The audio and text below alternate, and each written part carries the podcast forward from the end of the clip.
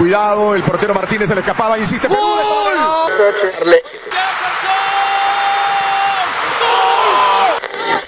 Aquí está el empate en el área Esperañol, en el área Esperañol está. ¡Gol!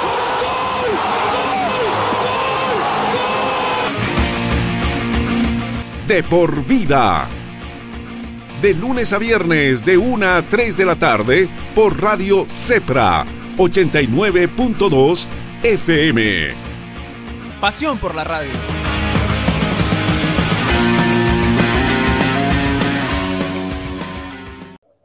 Amigos, ¿cómo están? Es un placer para nosotros tenerlo aquí después de cuánto tiempo. Unos meses lo tenemos nuevamente aquí en De Por Vida a nuestro colega de trabajo desde Montevideo, Uruguay, Marcelo Barufaldi, periodista uruguayo, que nos va a comentar ya la noticia que nos dio a conocer en la mañana de forma interna, que lo publicamos, y es de Voz Populi. Montevideo Wander, rival de Bolívar en Copa Libertadores de América. También vamos a hablar de muchos temas. Marce, querido, un gusto volverte a ver de, tan, de tanto tiempo y mira, nuevamente el balón nos vuelve unido. ¿Cómo estás? Muy buenas noches. Un saludo para toda la, la, gran audiencia de Por Vida, por supuesto a ti y a todo el pueblo boliviano. Siempre es un gusto hablar con ustedes. Marce, eh, cuéntanos cómo va el torneo uruguayo. Antes de todo, un torneo uruguayo que todavía no se sabe quién es campeón, pero tuvo una forma muy inédita de seleccionar a sus representantes a la fase 1 y 2 de Copa Libertadores. Así es, la pandemia del COVID hizo que se fueran corriendo las, fechas y que el campeonato se dilatara. En este momento estamos jugando el torneo clausura, ya estamos en la recta final, faltan seis fechas nada más para que termine el torneo clausura, pero después vienen las eventuales finales que enfrentan al ganador de la apertura con el ganador de clausura, o sea que todavía queda por lo menos dos meses, un mes y dos meses.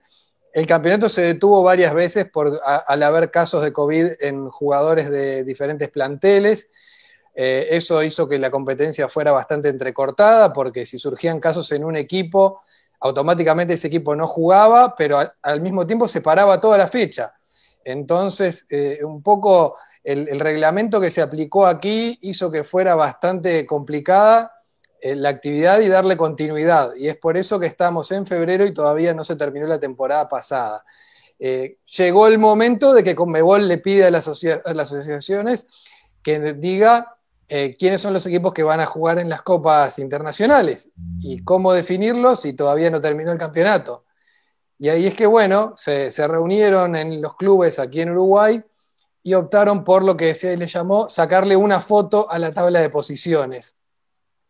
Esto quiere decir que al, en la última fecha que se disputa, previo a tener que comunicarle a Conmebol quién es el equipo que va a ocupar eh, el lugar en cuestión, se toma la tabla de posiciones en ese momento. Y ahí es donde eh, se define quién es el equipo que va a clasificar.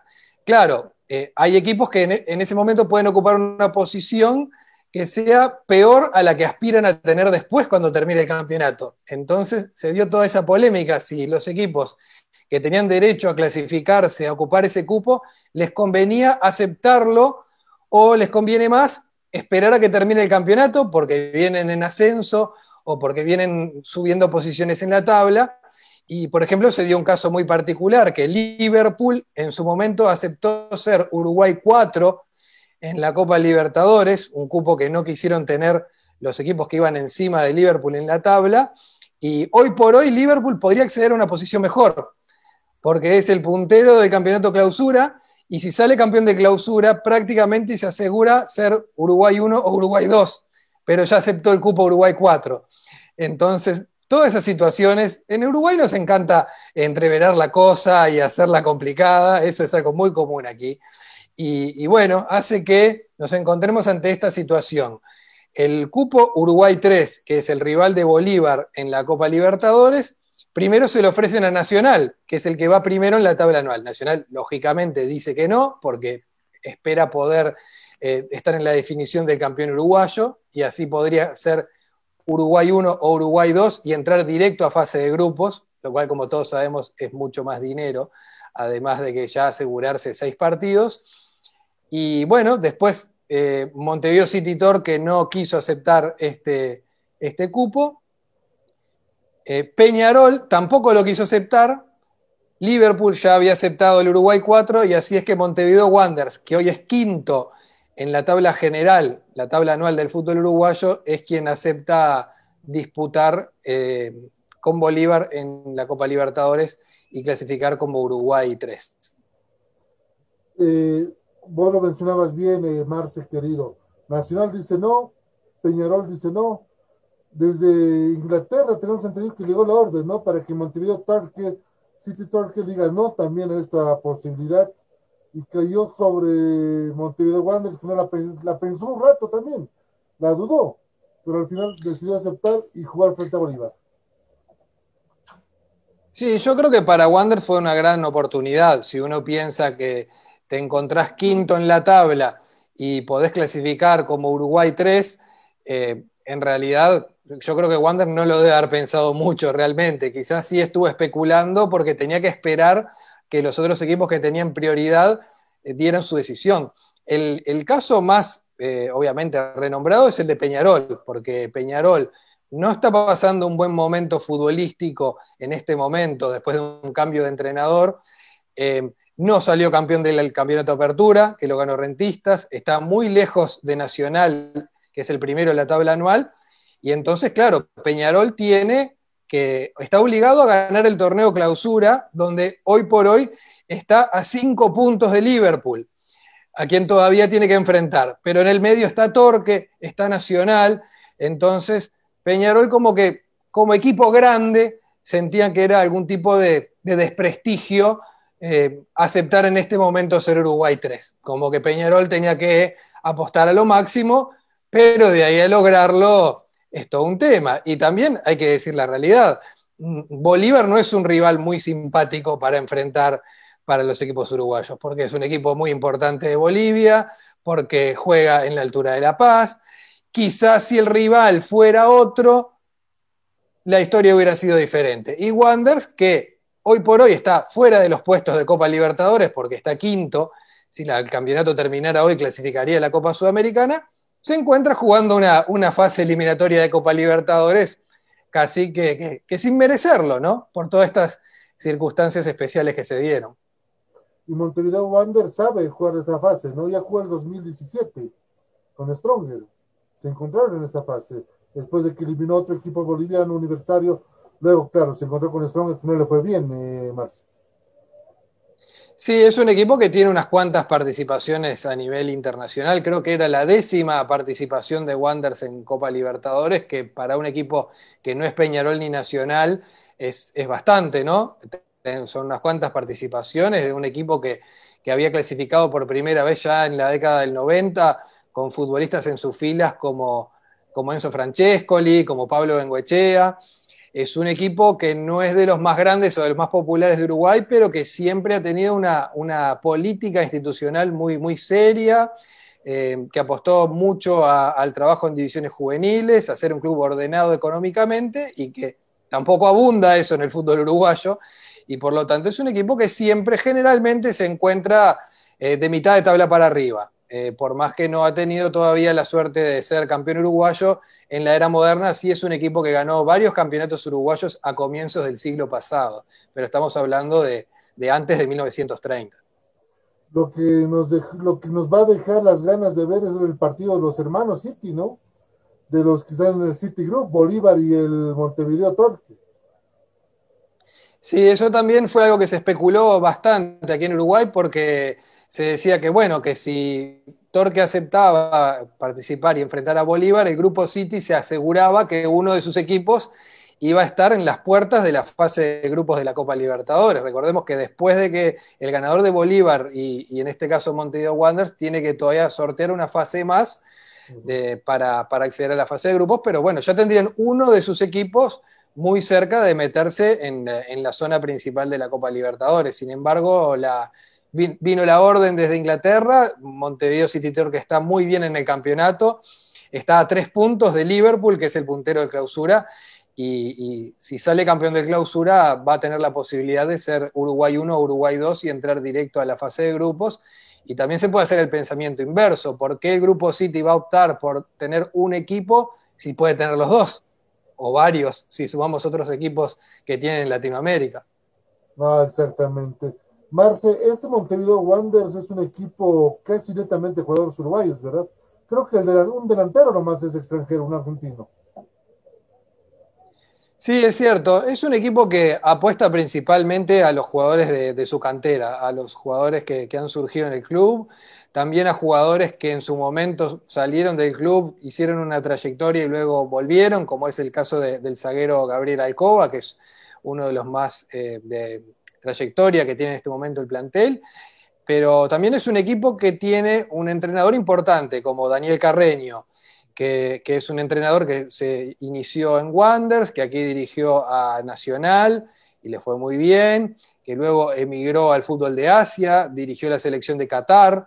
Estamos hablando de uno de los entrenadores en este momento de, de mayor relevancia en el fútbol uruguayo y que Wanders es su casa y por lo tanto eh, me parece que por ahí es donde están los, fuertes de un equipo que no, que no tiene grandes figuras, pero que apuesta más que nada al, funcionamiento colectivo. Vamos a ver, la historia va a arrancar el 9 de marzo, 6 y cuarto hora de Bolivia, 7 y cuarto hora de Montevideo. Este compromiso entre Montevideo Wanderers y Bolívar, la revancha el 16. Eh, veremos cómo le va a Bolívar. ¿Qué saben de Bolívar ahora ustedes allá, mi querido Marce? Porque casi se desmanteló el equipo acá en Bolivia. Como nunca, un equipo que bajó a Libertadores hizo 15 modificaciones en su primer plantel. Sí, eso es justamente algo que se conversaba aquí, que es toda una incógnita, ¿no? Al, hecho de que están en un momento diferente de la, de la preparación, porque están ya preparándose para, para, lo próximo, cuando aquí todavía seguimos jugando lo del año pasado. Eh, incluso se han dado circunstancias de equipos que han incorporado futbolistas que recién van a poder jugar cuando empiece el próximo campeonato uruguayo. Eh, ya están entrenando ahora, no pueden jugar en este campeonato porque no están habilitados. Pero por eso es que no hay mucha información de, Bolívar, más allá de lo que sabemos que es eh, a nivel histórico como uno de los equipos más importantes de Bolivia y será un duro trabajo para Daniel Carreño el, encontrarle los, puntos débiles a un equipo que, como tú decías, ha sufrido muchas modificaciones y que y como que recién está empezando su andar, ¿no? En, esta, en este año. Claro, ustedes lo van a ver ya el 9 de marzo al albanés Sádico, seguramente a Álvaro Rey, al jugador Granel, al otro Alberto Gitián, jugadores que llegaron de Europa y el que más noticias causó hasta para la Comebol es el mismo Sádico, este jugador albanés. Sí, claro, todo esto que, implica tener el respaldo del, grupo City, ¿no? Que, le permite a los equipos sudamericanos contar con, jugadores de Europa y que seguramente puedan hacer una, una, diferencia importante. Hay que ver cómo se adaptan también al fútbol sudamericano, que es, que es bastante diferente en cuanto a que es es bastante rústico, es bastante duro y cambia mucho también de local y de visitante por, los factores también climáticos y bueno, en el caso de la altura ya en Bolivia, pero eh, claro, lo, toma Bolívar que, con un equipo en formación, indudablemente contra un Wanderers que, que viene jugando y que probablemente el 9 de marzo juegue con un equipo que será prácticamente el mismo que está jugando ahora el campeonato uruguayo. Veremos lo que va a pasar el 9 de marzo. Marce, te cambio de tema. Marzo, sin lugar a dudas, Uruguay y Bolivia van a estar con mucha noticia, no solamente por Libertadores, sino porque se viene una nueva doble fecha de eliminatorios. Primero, ustedes que visiten Argentina en el famoso clásico de Río de la Plata, y luego reciben al seleccionado boliviano allá en el Gran Centenario, donde una Bolivia que está urgida de puntos si quiere estar en competencia o decirle anticipadamente chao esta eliminatoria tengo la sensación de que vamos a volver a hablar eh, previamente a, ese partido y por supuesto que será con, todo gusto como siempre. Eh, sí, eh, como tú lo dijiste, Uruguay va a enfrentar a Argentina primero y luego Bolivia aquí con la noticia que ha surgido recientemente es que, Edinson Cavani recibió dos partidos de suspensión por la, la expulsión que sufrió en el partido contra Brasil y, eso hace que se pierdan los dos partidos cuando mucha gente en Uruguay eh, lo daba por descartado, obviamente por suspensión automática contra Argentina, pero todos esperábamos que pudiera jugar contra Bolivia. Eh, esta sanción de dos partidos lo deja fuera de los dos, justo en un momento en que, bueno, ahora justamente tuvo una pequeña lesión que le impidió jugar los últimos dos partidos del Manchester, pero venía jugando los 90 minutos, en buen nivel, haciendo goles.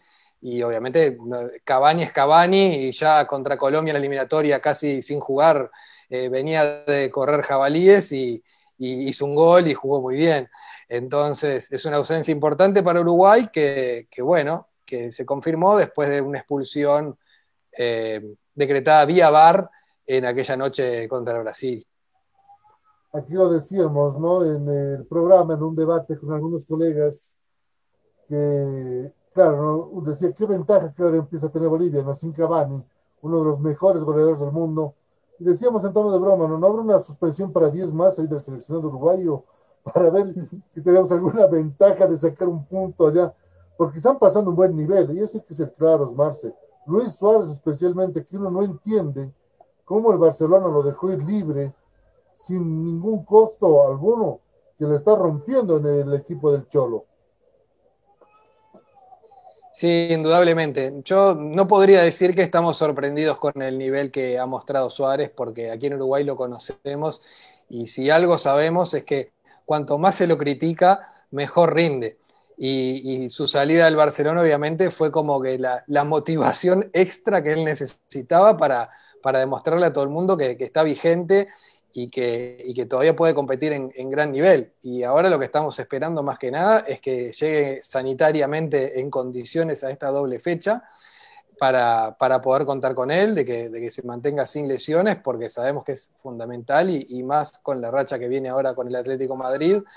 Eh, no va a estar Cavani y bueno, después los otros delanteros de Uruguay mm, no están quizás en su mejor momento, por ejemplo el caso de Darwin Núñez, que había arrancado muy bien en el, en el Benfica y ahora está como atravesando una racha que no convierte. Pero los goleadores son así, pueden tener cinco partidos sin convertir y un día hacen dos goles y ya se destaparon de nuevo. Em, así que dentro de todo Uruguay tiene bastantes opciones en ofensiva. Eh, habrá que ver otros jugadores cómo están. Eh, Muslera tuvo una larga lesión, el arquero, y, ahora ya está volviendo a competir. Eh, Federico Valverde no está jugando en el Real Madrid también por una lesión. Eh, pero bueno, siempre se espera de que, la memoria colectiva de tantos años bajo la conducción del maestro a veces hace que se disimule la falta de fútbol, ¿no? Y que haya futbolistas que rápidamente se adapten a la idea y, puedan ensamblar bien en el equipo. ¿Le preocupa a ustedes o al, o al maestro Tavares que Godín no esté jugando? No tiene mucha actividad en su equipo en Francia. Eh, Godín está en el Cagliari. No, ah, pero no está. Eh, sí, sí, sí.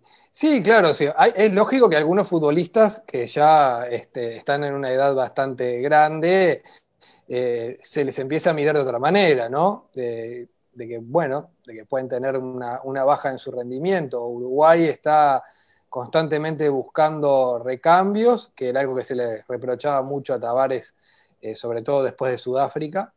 Y, en este momento también eh, está José María Jiménez, que también el otro día tuvo una lesión en el Atlético Madrid. Está Ronald Araujo, que, venía jugando también en el Barcelona y, que también tuvo una lesión.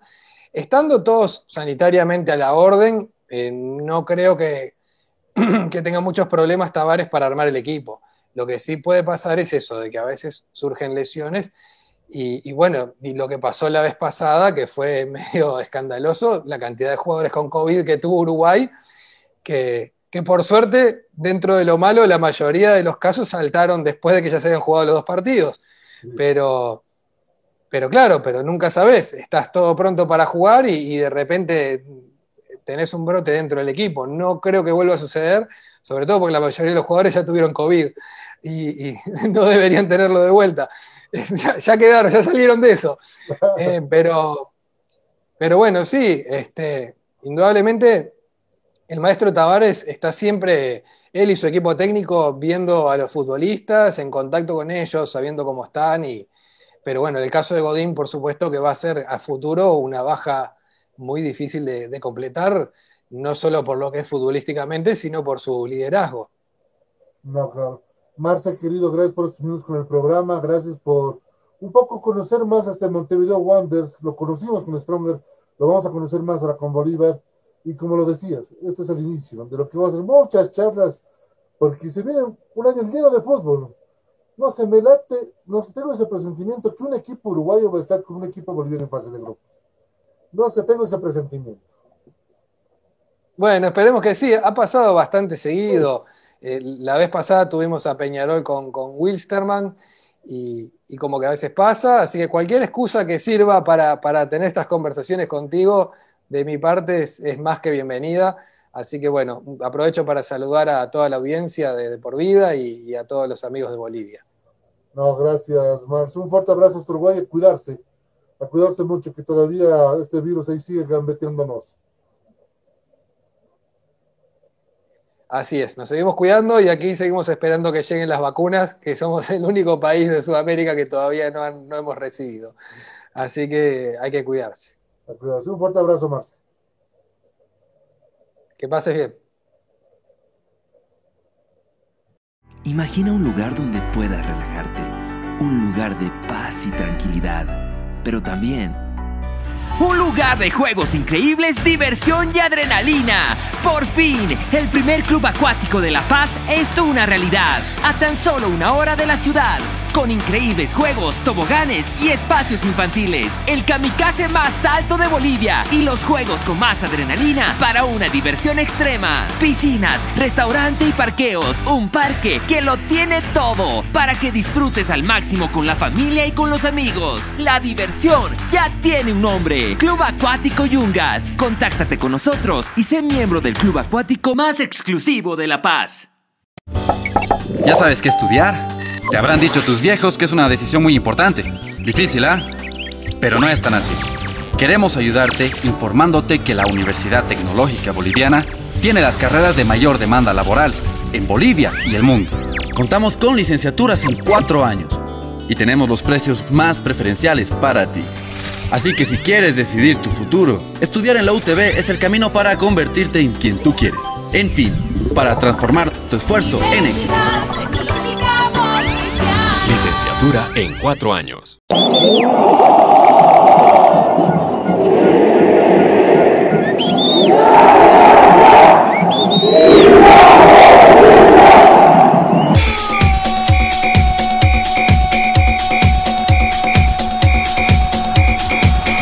La información que necesitas saber del deporte en Bolivia y en el mundo, solo lo tendrás en De por Vida a la cabeza de Marcelo González y todo su equipo de trabajo. Te darán la información de primera mano de todo el ámbito deportivo que tú deseas saber. Porque más que una pasión, es un estilo de vida. De por vida. De lunes a viernes, de 1 a 3 de la tarde, por Radio Cepra, 89.2 FM. De por vida.